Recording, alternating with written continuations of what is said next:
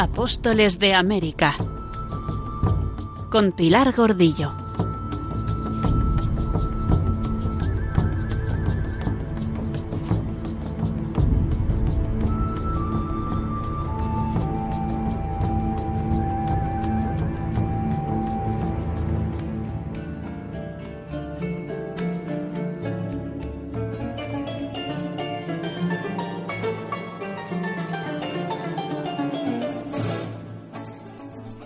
Francisco López de Gomara, al describir a Colón en su Historia General de Indias, afirma, y así se embarcó en Lisbona y vino a Palos de Moguer, donde habló con Martín Alonso Pinzón, piloto muy diestro, y que se le ofreció, y que había oído decir cómo, navegando tras el sol por vía templada, se hallarían grandes y ricas tierras.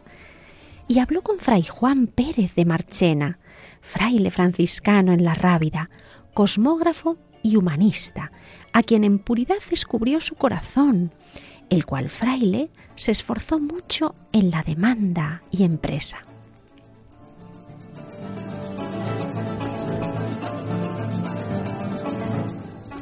Queridos amigos, radioyentes en Radio María de Apóstoles de América, el programa que nos invita a descubrir la evangelización en América encarnada en las historias de sus protagonistas. Hoy comenzamos citando a Fray Juan Pérez, el franciscano de la Rábida, cosmógrafo y humanista, que sin duda tuvo mucha importancia a la hora de impulsar el proyecto colombino y de alentar a Colón en sus demandas en la corte. Los franciscanos de la Rábida estuvieron en el origen de toda esta aventura. Lo sabemos con seguridad. Franciscanos también fueron algunos de los que se embarcaron con el enviado apostólico Boil, fraile mínimo de San Francisco de Paula. Porque junto al monje Ramón Pané, que permaneció en las Indias cuando sus compañeros regresaron abatidos y descorazonados, y que era ermitaño de la Orden de los Jerónimos, estuvo un tal Fray Jorge, también Fray Francisco de Zúñiga de Sevilla, y al menos tres franciscanos. Fray Rodrigo Pérez, Fray Rodrigo Pérez del convento del Ducado de Borgoña, los franciscanos Fray Juan de la Beule y Fray Juan Tisín o Ticín.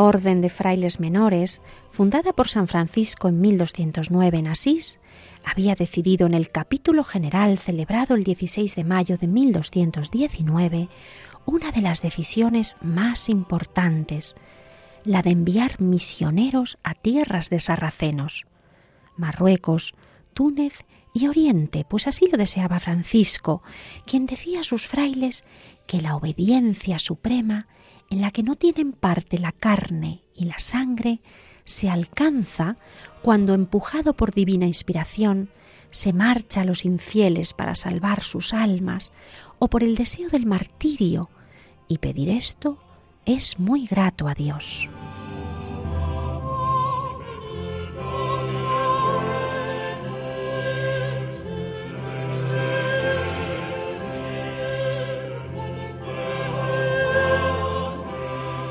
Fray Gil, junto a otros compañeros, marchó entonces a Túnez. Seis religiosos viajaron hacia Marruecos, aunque a Sevilla llegaron cinco, pues Fray Vidal enfermó. Tras una noche de tormento, el rey no logró que abjurasen de su fe y con su propia cimitarra los decapitó a los cinco. Habían pasado desde este martirio casi tres siglos y la historia de estos primeros mártires de la Orden de los Hermanos Menores había pasado de generación en generación, considerando el martirio como consecuencia natural de la evangelización. Ahora que llegando el año 1500 un nuevo mundo se abría paso más allá del océano,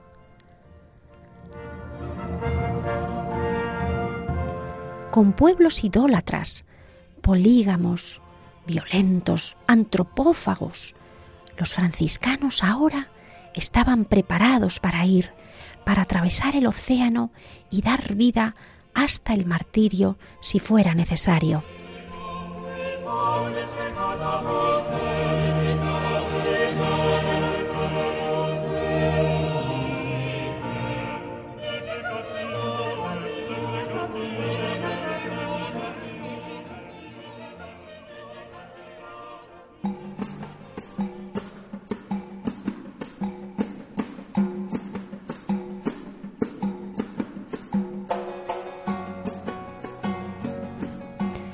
Y es que en estos primeros programas que podemos recuperar en el podcast de Radio María, hemos ido recorriendo los primeros pasos de los misioneros que iniciaron la evangelización. Este primer momento, que se ha dado en llamar el primer ciclo, el del Caribe, desde 1492 hasta 1519, son 27 años durante los que no hubo una organización, ni suficiente personal, por supuesto, organizado, tampoco las órdenes religiosas, ni la casa de contratación, ni la monarquía tuvieron un plan definido. Todo fue fruto de la improvisación.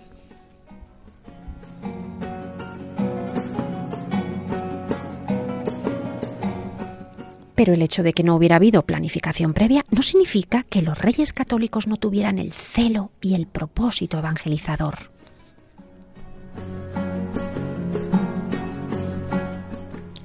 También Cisneros participó del entusiasmo misionero con que los tres frailes menores franciscanos, Fray Rodrigo Pérez de Sevilla, Fray Juan de la Deule y Fray Juan Tisín de la Borgoña, se embarcaron en este segundo viaje, en esta segunda expedición de 1493, y fueron los iniciadores de la misión de las Antillas.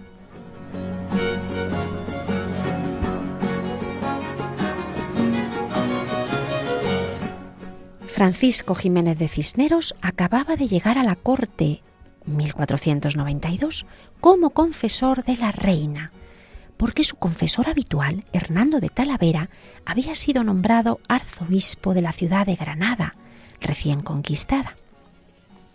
La reina se quedaba, por tanto, sin confesor y solicitó a su principal consejero, don Pedro González de Mendoza, un confesor tan santo y tan sabio como el que había tenido. Imaginamos a Mendoza repasando la lista de conocidos. Solo halló a Cisneros, mejor dicho, solo recordó a Cisneros, al que no podía ni hallar, porque estaba lejos del mundanal ruido, en el desierto de la Salceda, cerca de Guadalajara, viviendo como humilde franciscano, con su hábito raído, con sus pies descalzos, durmiendo en el suelo, comiendo raíces, y disfrutando como un ermitaño franciscano de los diez años más felices de su vida.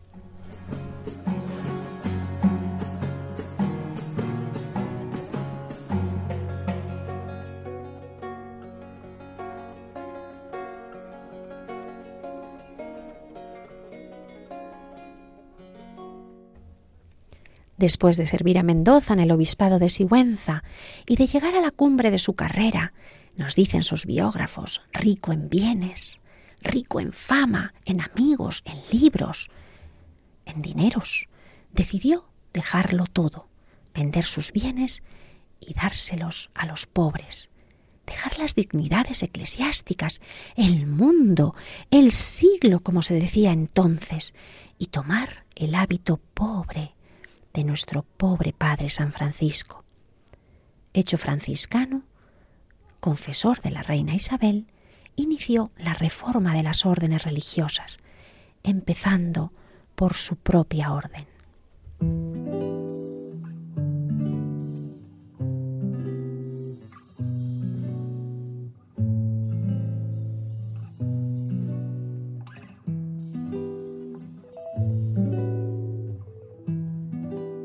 Dijo que todo está perdido. Yo vengo a ofrecer mi corazón. Tanta sangre que se llevó el río. Yo vengo a ofrecer mi corazón. Por eso no nos extraña encontrar a estos franciscanos presentes en este primer grupo de misioneros, junto con Ramón Pané, a quien ya hemos venido siguiendo en el anterior programa, Juan de la Deule, Juan Tisín, Rodrigo Pérez, todos ellos luchando por evangelizar en estas nuevas tierras.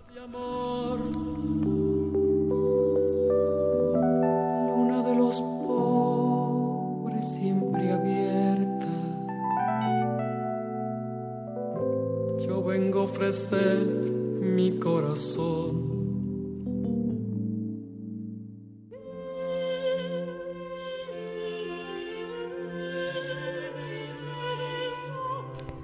¿Cómo llegaron a convencerse y a embarcarse en este segundo viaje? Es difícil saberlo a ciencia cierta, no hay documentos sobre las razones de por qué unos frailes, por qué un monasterio sí y otros no. Podemos suponer que Fray Ramón Pané escuchó de primera mano el relato del descubrimiento, fue testigo de ese encuentro de los reyes católicos con Colón en ese palacio de Barcelona, o incluso algunos afirman en su propio monasterio, donde en todo caso los reyes católicos sabemos que estaban alojados, el monasterio de San Jerónimo de la Murtra, cerca de Badalona.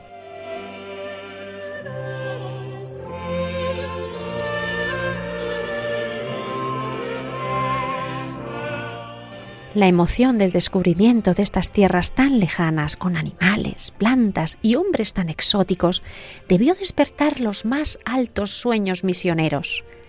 Las noticias volaron a los monasterios cercanos, incluido el de los franciscanos, que se hallaban reunidos en el capítulo general, al que habían acudido también esos hermanos del país vecino, franceses de la Borgoña. Por eso no es de extrañar que en el variopinto grupo de misioneros, pioneros, se encontraran estos dos franceses de la Borgoña.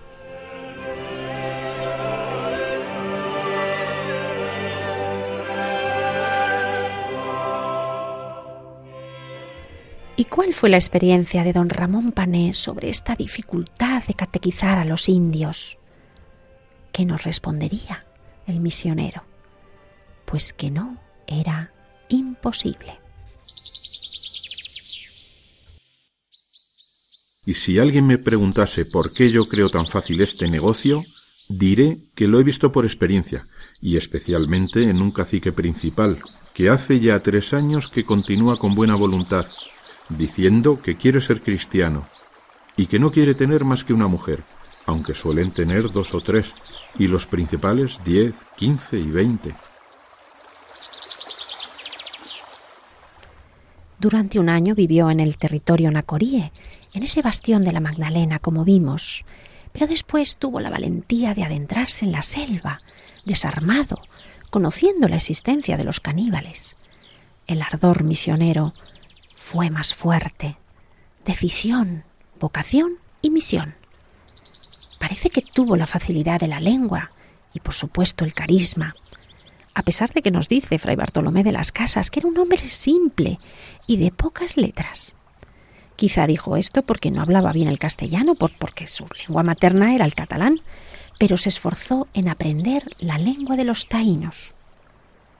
También conocemos igualmente el nombre de otro curioso personaje que fue capaz de vivir entre los indios sin trato alguno con los cristianos para poder así aprender su lengua. Era un marinero de palos, Cristóbal Rodríguez se llamaba, y a él le llamaron la lengua. Este Cristóbal Rodríguez fue defensor de la libertad de los indios, de los naturales. También defendió el matrimonio con las indias.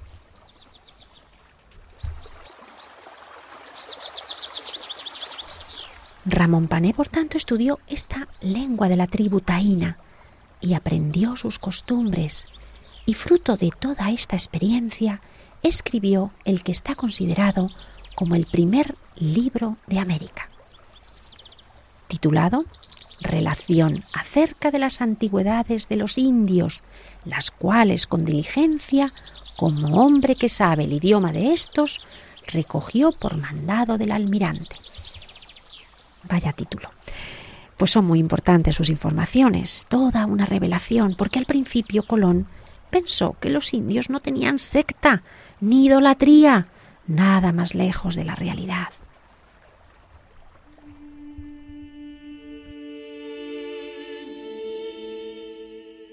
Y lo que se les enseña de la Santa Fe, todo lo reciben con el acatamiento y reverencia que se les muestra. En la iglesia están de rodillas contemplando. No creo que llega el entender, falta el necesario, mas es buena señal, y se muestra que no tienen secta ni idolatría. El volumen original se perdió, aunque se conserva el texto incluido en la obra de Fray Bartolomé de las Casas, esa famosísima obra de historia de las Indias. Por cierto, Fray Bartolomé de las Casas ensalza la obra de este misionero, pues nos va a decir que sólo este hombre parece que tuvo algún celo y deseo bueno de dar conocimiento de Dios a estos hombres.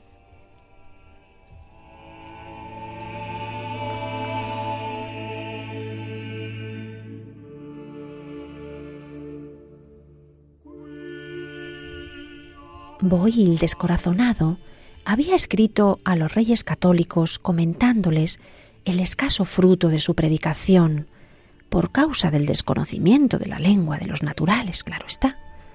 Sin embargo, no obstante ser los religiosos hombres acostumbrados al estudio y al conocimiento de otras lenguas, por lo menos forzosamente el latín, pues los idiomas utilizados por los naturales eran imposibles, presentaban inmensas dificultades, porque el léxico era de todo punto diferente, la fonética no se ajustaba en nada a la romance. Y hasta las estructuras de las frases también diferían, no solo de las lenguas románicas, sino también de la griega o de cualquier otra que pudiese ser tomada como punto de referencia verdaderamente un galimatías.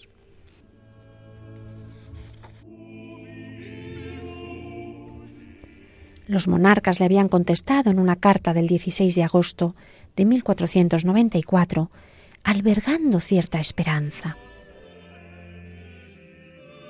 Cuanto a lo que nos escribiste que pensabais que vuestra estada allá no aprovecha tanto como pensabais por falta de la lengua, que no hay para hacer intérpretes con los indios y que por esto vos queríades venir por servicio nuestro, que esto no se faga por agora en manera alguna. Bien creemos que después que nos escribistes ¿Habrá habido alguna forma de lengua para que comience a dar fruto vuestra estada allá?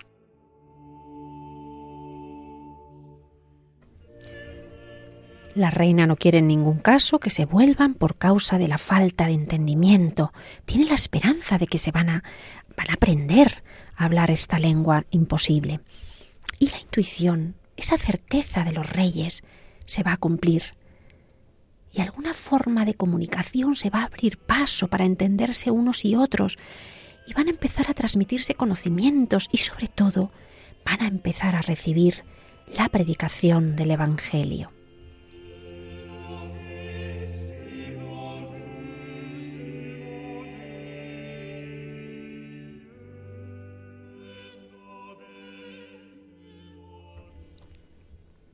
Pero ¿cómo pudo Fray Ramón Pané aprender la lengua? Podríamos considerar que el primer indio que le acompañó, el primer converso de América, que recibió el bautismo allí con el nombre de Juan Mateo, lo recordamos. Este indio pudo ayudarle, pudo enseñarle y ser al principio su traductor.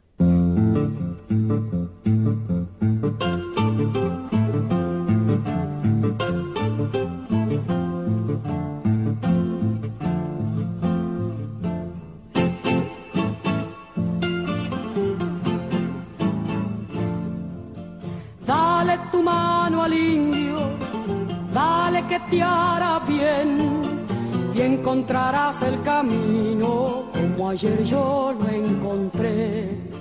Dale tu mano al indio, dale que te hará bien, te mojará el sudor santo de la lucha y el deber. La piel del indio te enseñará todas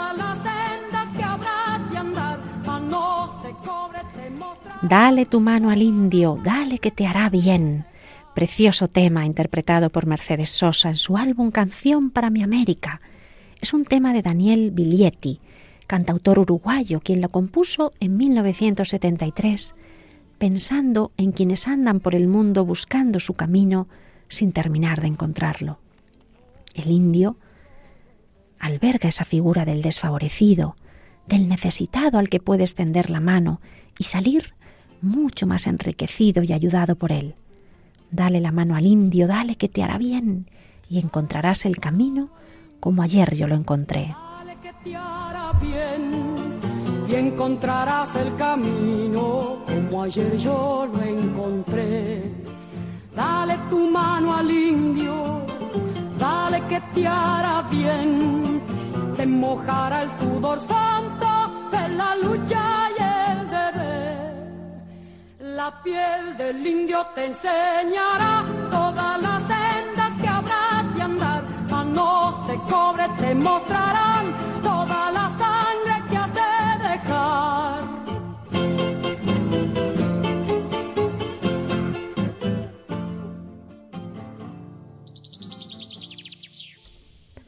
Juan Mateo había recibido el bautismo en la isla española el día del evangelista San Mateo, del año 1496, y después toda su casa, en la que hubo muchos cristianos, y se iría más adelante, se avanzaría, si hubiese quien los adoctrinase y les enseñase la santa fe católica, y gente que los refrenase. Esto decían entonces. Recordamos que el misionero, después de catequizar a toda la familia de Juan Mateo, había sido expulsado por el cacique Guarionex. Sus súbditos habían destruido la capilla, las imágenes que el fraile les había dejado y las habían enterrado en un conuco, un árbol de, de allí, como solían hacer con algunos de sus propios ídolos, para que la tierra diese mejores frutos. Eran sus costumbres, eran pues, pues sus simples idolatrías, pero como los recién llegados no entendían de tales ritos propiciatorios, pensaron que habían querido escarnecerlas. Y es cuando encontraron sorprendidos que esas raíces de los nabos crecían con forma de cruz y lo tomaron por milagro. También recordamos la dureza de Bartolomé Colón.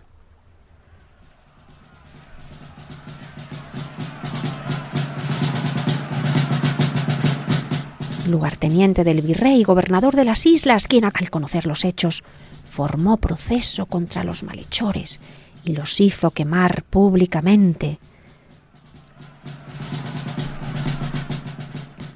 De esta forma comprobamos cómo el principal obstáculo no fue siempre la falta de entendimiento por falta de lengua con los indígenas, sino los propios compatriotas, las decisiones de los gobernadores, con los Colón a la cabeza. y como consecuencia el cacique mandó matar a los primeros cristianos, a Juan Mateo, a sus hermanos, y como una nueva familia de macabeos fueron dando la vida proclamando su fe con ese grito que nos atraviesa todavía hoy, Naboría de acá, yo soy siervo de Dios.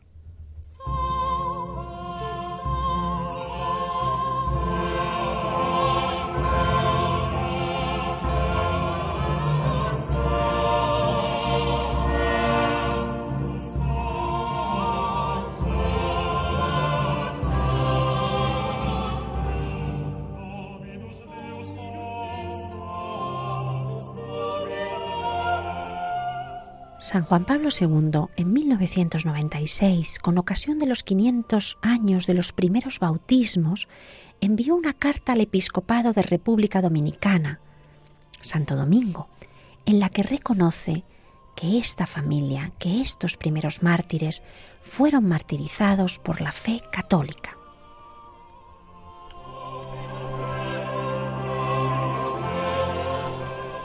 Dice el doctor Guzmán Carriquiri, secretario vicepresidente de la Pontificia Comisión para América Latina en el Vaticano, que si estos primeros mártires fueran beatificados, sería la primera familia beatificada al completo.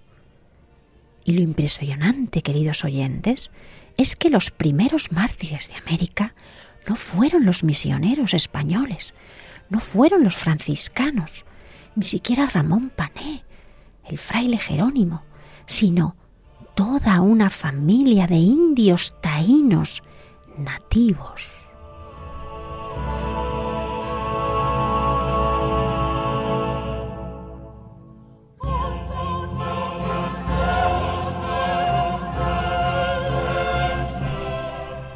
Así fue, y por el milagro de la conversión de esta familia y la ayuda constante del indio cristiano Juan Mateo, el misionero Ramón Pané perseveró y pudo vivir entre ellos, y pudo conocer sus costumbres y transmitirnos esos increíbles primeros conocimientos de antropología americana. Un testimonio valiosísimo para la historia, que no nos lo dejó un gobernador, ni el escribano, ni el aficionado a las letras que viajó en el segundo viaje y se estableció en la española y tenía que tomar nota de todo, sino nos lo dejó el misionero, el que verdaderamente quería conocer las creencias, la religiosidad del pueblo al que debía transmitir la revelación.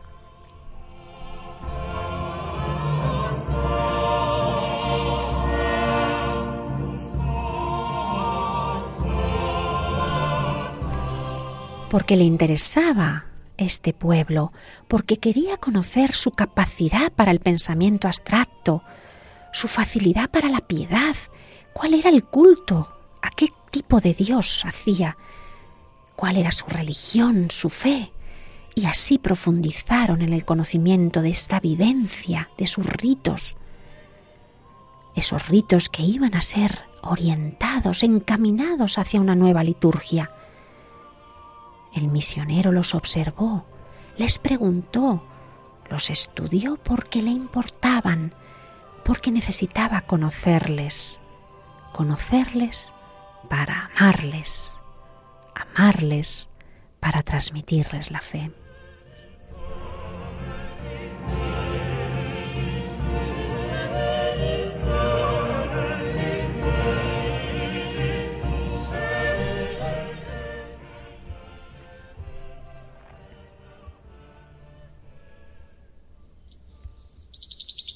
Y así de esta manera descubrió una variedad de ídolos a los que servían, hasta privarse ellos mismos del alimento para alimentar a estas piedras con los huesos de sus antepasados. Sus ídolos los guardaban en recipientes de piedra o de madera llamados cemíes. Allí albergaban los huesos de sus padres, de sus parientes. A estas piedras les daban de comer de los que ellos comían, pescado, carne o pan, las guardaban con mucho cuidado. Decían que ayudaban a hacer parir a las mujeres, a hacer nacer las cosas que comen, el campo, la agricultura, a hacer llover. También hacían que soplaran los vientos. Las cuales cosas creen que hacen aquellos simples ignorantes que hacen aquellos ídolos, o por hablar más propiamente, aquellos demonios, no teniendo conocimiento de nuestra santa fe. También supimos por don Ramón cómo estos indios sorbían, tomaban una sustancia llamada cooba, la sorbían por la nariz para pedirle riquezas a sus ídolos, para saber el futuro y si alcanzarían la victoria contra sus enemigos, por ejemplo. Esta sustancia se les subía a la cabeza, debía ser alucinógena porque les dejaba como ebrios, y en este estado hacían sonar un instrumento.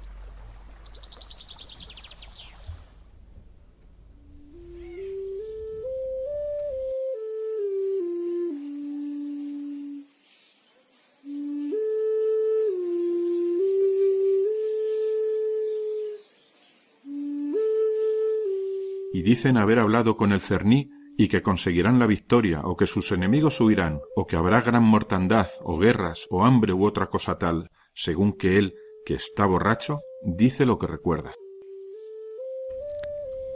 El Cerní era esa suerte de sacerdote.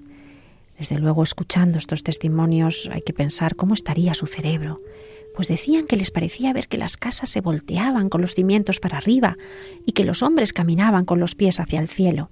Todo esto lo tomamos del libro de este primer antropólogo de América. También describió las curaciones que realizaban los sacerdotes, llamados veiques. Cuando alguno estaba enfermo, el veique ponía cara de enfermo. Tomaba hollín de las ollas o carbón molido y se ponía toda la cara negra. se purgaba como el enfermo, tomando cierto polvo llamando cohoba, aspirándolo por la nariz, el cual les embriaga que no saben lo que se hacen.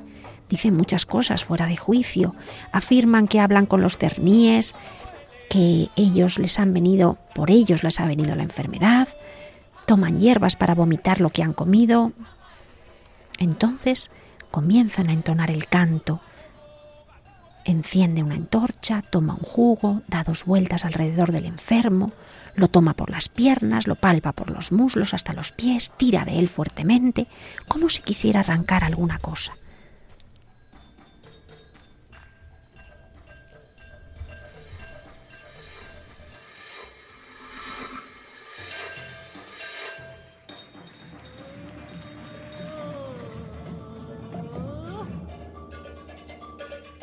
Vete a la montaña o al mar o a donde quieras. Y con un soplo junta las manos y cierra la boca. Le tiemblan las manos y aspira el aliento, como se sorbe el tuétano de un hueso. Y chupa al enfermo por el cuello, o por el estómago, o por la espalda, o por las mejillas, o por el pecho, o por el vientre. Comienza a toser y escupe en la mano lo que se había metido en la boca, algunos huesecillos y un poco de carne. Y le dice al enfermo, Has de saber que tu cerní te lo había puesto en el cuerpo porque no le hiciste oración, o no le fabricaste algún templo, o no le diste alguna heredad.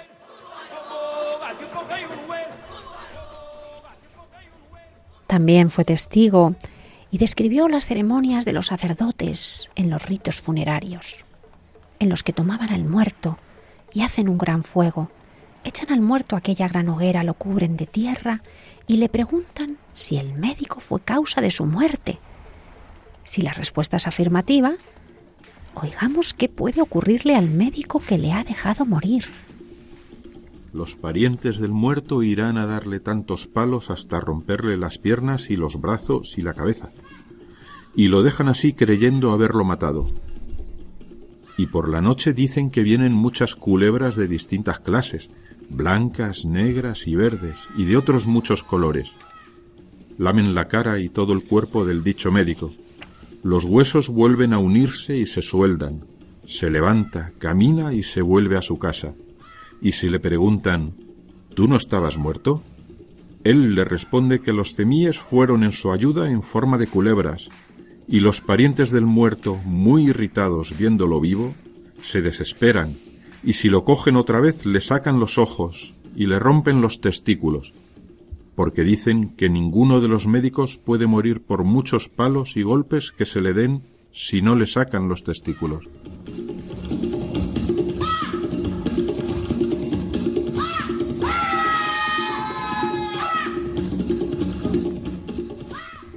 Terribles en estas costumbres tan extremas, tremendamente violentos e impulsivos con el rencor y el odio como código de conducta.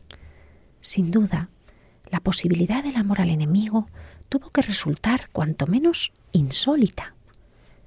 Pero como la ley del amor está inscrita en nuestros corazones humanos, más de uno pronto descubrirá el descanso y la liberación de no tener que devolver mal por mal.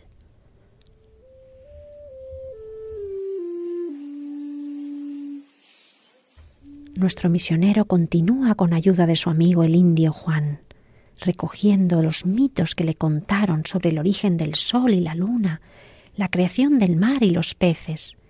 Y así dicen que fue hecho el mar, hubo un hombre llamado Yaya y su hijo se llamaba Yayael. Queriendo matar a su padre, éste lo desterró. Estuvo desterrado algunos meses y después su padre lo mató y puso los huesos en una calabaza y la colgó del techo de su casa Sucedió que un día Yaya dijo a su mujer, quiero ver a nuestro hijo Yayael, y ella se alegró, y bajando la calabaza la volcó para ver los huesos de su hijo, de la cual salieron muchos peces, grandes y chicos, de donde viendo que aquellos huesos se habían transformado en peces, resolvieron comerlos. De esta manera nos cuentan el origen del mar, tan importante para estos pueblos de las islas de las Antillas, de donde sacaban realmente la vida.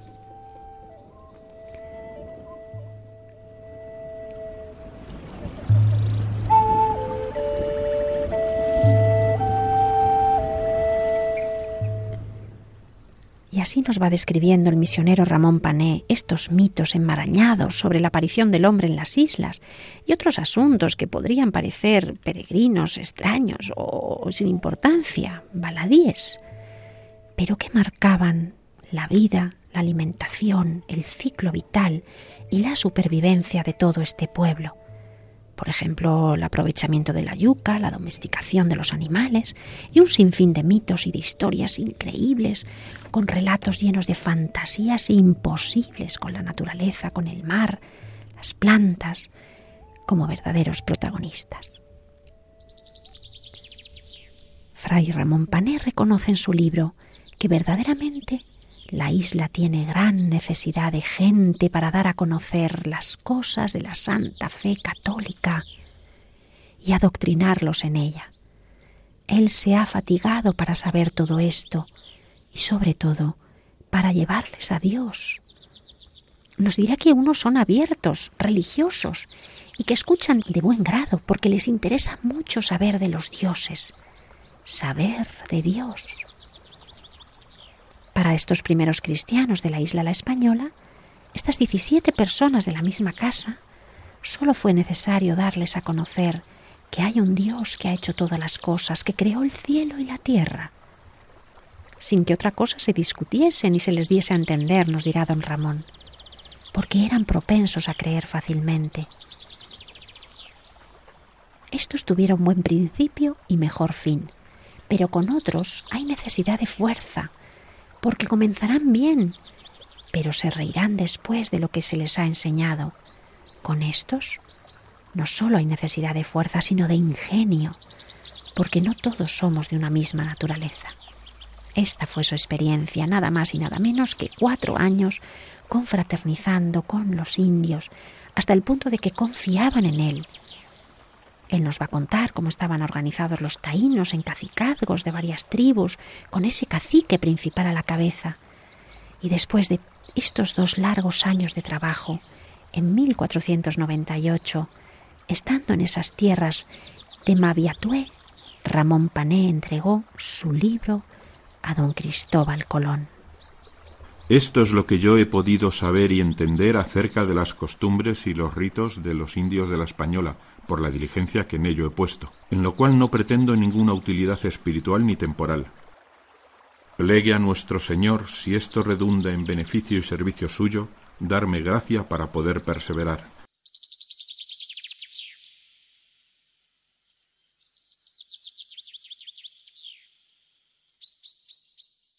El cuadernillo llegó a Sevilla y allí lo conoció Pedro Mártir de Anglería y le causó tanta impresión que escribió una carta al cardenal Ludovico de Aragón, transmitiéndole los detalles más interesantes, y éste lo publicó en su obra De Orbe Novo Décades, que se extendió por toda Europa. También en Sevilla conoció el manuscrito Fray Bartolomé de las Casas, y gracias a incluirlo en su Historia de las Indias, como hemos dicho, lo hemos conservado.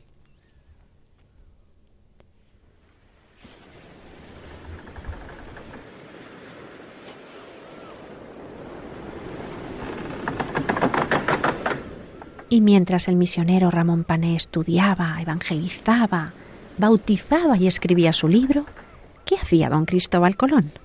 Hace tiempo que no hablamos de él. ¿Dónde, ¿Dónde se encuentra nuestro querido almirante?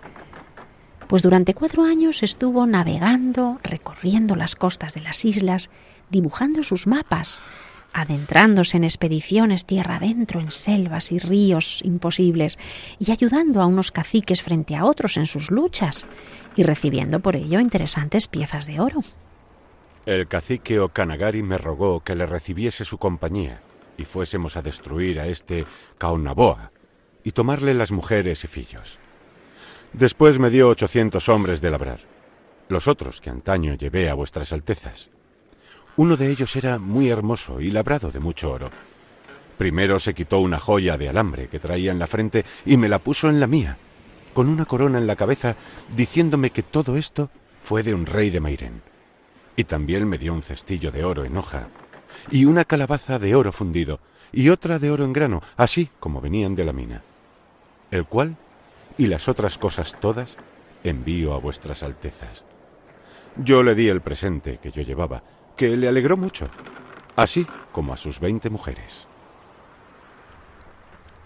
Viviendo estos encuentros y desencuentros entre sus hombres, acosado por las rebeliones que amenazaban el gobierno de sus hermanos, sufriendo las escaramuzas y las pequeñas batallas con los caciques rebeldes, pasando un sinfín de penalidades y sufriendo ahora la humillación que la reciente visita del comisionado de los reyes, con su interrogatorio despiadado, denota el recelo de los monarcas por su comportamiento. Ha recibido oro, sí, de algún que otro cacique, pero también ha hecho esclavos a esos indios caníbales. Su intención era buena, llevarles a España para civilizarlos, que aprendiesen la lengua, que abandonasen esas costumbres nefandas y de paso catequizarlos, ante todo catequizarlos. Pero no ha sido bien comprendido y se ha dudado del origen de esos 500 indios que Antonio de Torres trajo en 1495, capturados en esa rebelión del cacique Guatiguará. Diréis a sus altezas que, a causa que aquí no hay lengua por medio de la cual a esta gente se pueda dar e entender nuestra santa fe como sus altezas desean, se envían de presente con estos navíos los caníbales hombres y mujeres y niños y niñas, los cuales sus altezas pueden mandar poner en poder de personas con quien puedan mejor aprender la lengua, ejercitándolos en cosas de su servicio como esclavos para que aprendan, que más rápido aprenderán allí que no aquí, y serán mucho mejores intérpretes. De los caníbales tomar de ellos y de ellas, enviarlos allá en Castilla, no sería sino bien, porque quitarse ya de una vez de aquella inhumana costumbre que tienen de comer hombres. He allá en Castilla, entendiendo la lengua, muy presto recibirían el bautismo e harían el provecho de sus almas. Y entre estos pueblos que suelen recibir daños se tienen tanto miedo que del nombre solo se espantan, viendo el buen tratamiento que a los buenos se hará y el castigo que a los malos se dará, vendrán a obediencia fielmente para poderlos mandar como vasallos de sus altezas.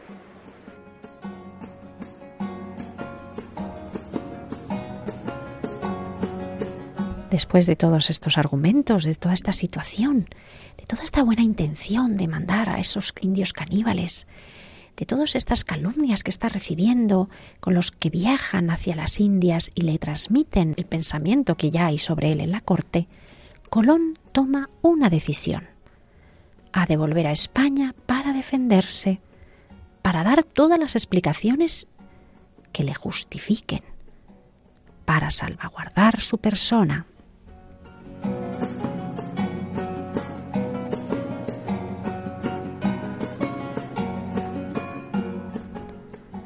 Su segundo viaje de asentamiento en la isla La Española y esa exploración de Cuba ha sido un éxito en cuanto a nuevos descubrimientos, como cartógrafo, dibujando, dando nombre, pero en cuanto a su presencia en la isla la española, en cuanto a su relación con los indígenas, todo esto ha sido un estrepitoso fracaso.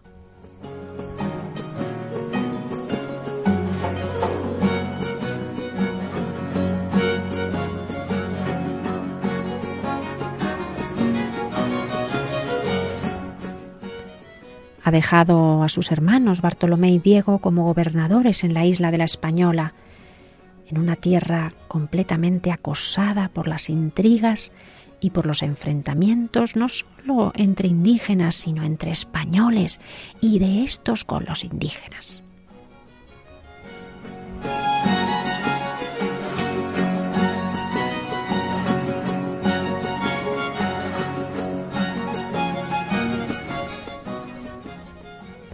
Así que el 10 de marzo de 1496 decide emprender el viaje de regreso a España desde el puerto de la Isabela, acompañado de Juan de Aguado, Alonso de Ojeda y Juan de la Cosa, con una flota muy modesta, tan solo dos carabelas, la Niña y la India, esa carabela Santa Cruz que había sido construida en ese arsenal de la Isabela y que toma el mote de su lugar de origen, la India. Llevaba entonces a bordo 225 españoles y 30-35 indios.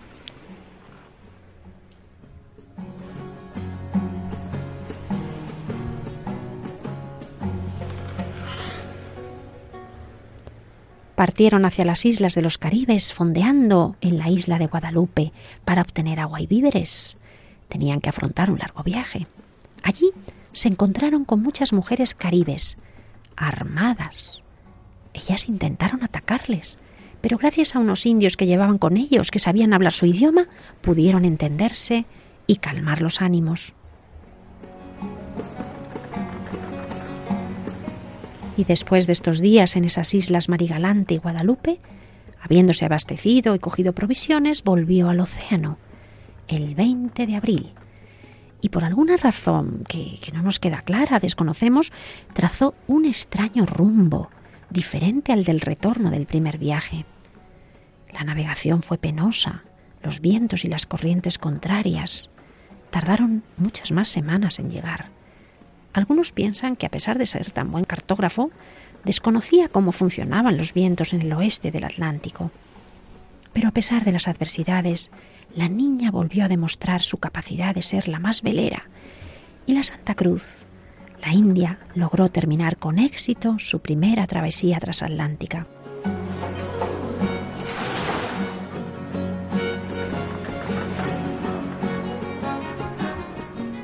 Tras esta dura travesía, en algo menos de dos meses, por fin, el 8 de junio, avistaron la costa portuguesa y el 11 de junio atracaron en Cádiz.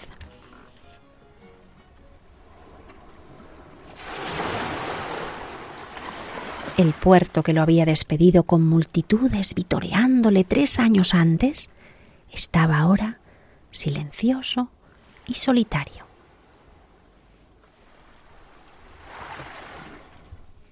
Ya no hay júbilo, no hay entusiasmo. Venía vestido de algo que parecía un sayal hecho jirones.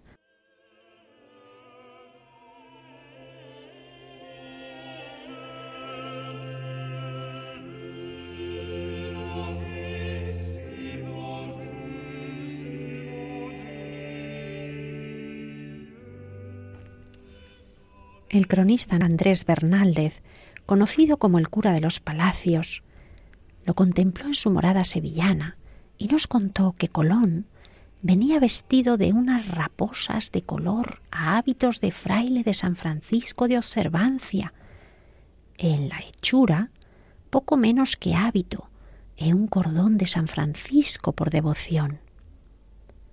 Es decir, había hecho la travesía y el desembarco con un miserable ropaje, una especie de hábito franciscano, ya harapiento.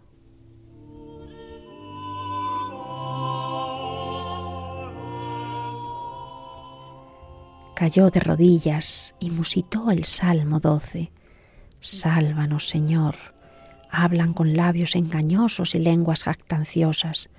Tú nos protegerás, Señor.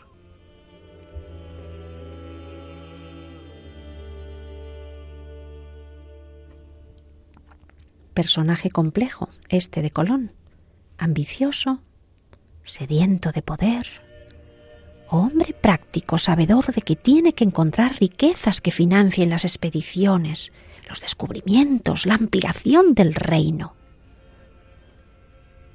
Rodeado de enemigos e hipócritas y tantas veces penitente, piadoso, orante, en su diálogo con el Altísimo y su fe en la divina providencia.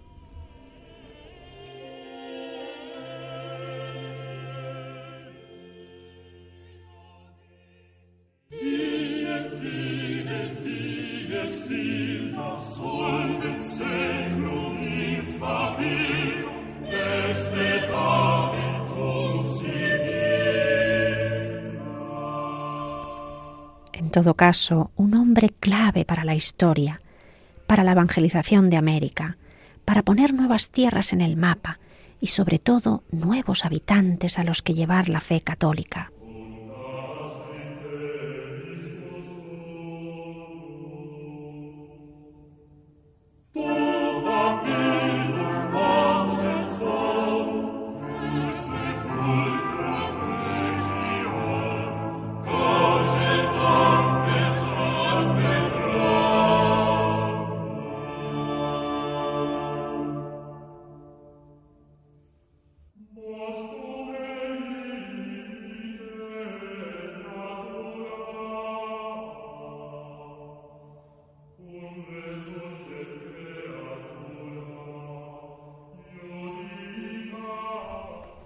Y con estos acordes de la misa de batalla, con esta secuencia, hemos venido escuchando el Santus, el Kyrie, algunas de las piezas de esta preciosa pieza musical contemporánea. Con este sonido nos despedimos contemplando este horizonte inmenso que sigue abriéndose a nuestro paso y que seguiremos descubriendo en próximos capítulos. Nos despedimos entonces recordándoles que pueden escuchar el programa en el podcast de Radio María y también escribirnos al correo apóstoles de América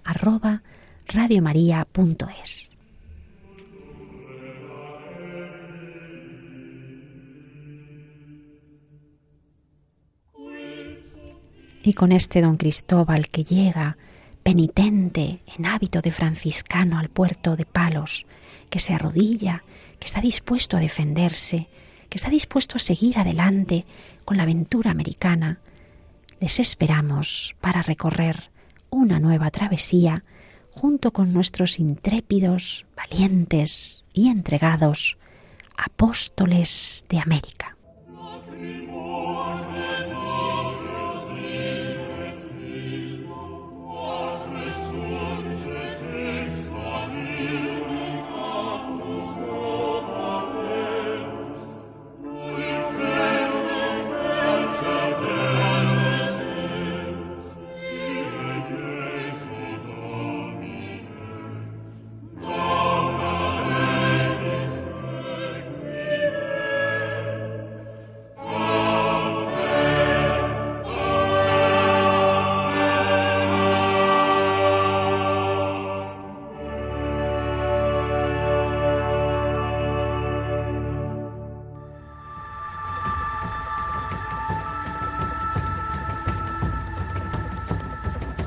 Apóstoles de América con Pilar Gordillo.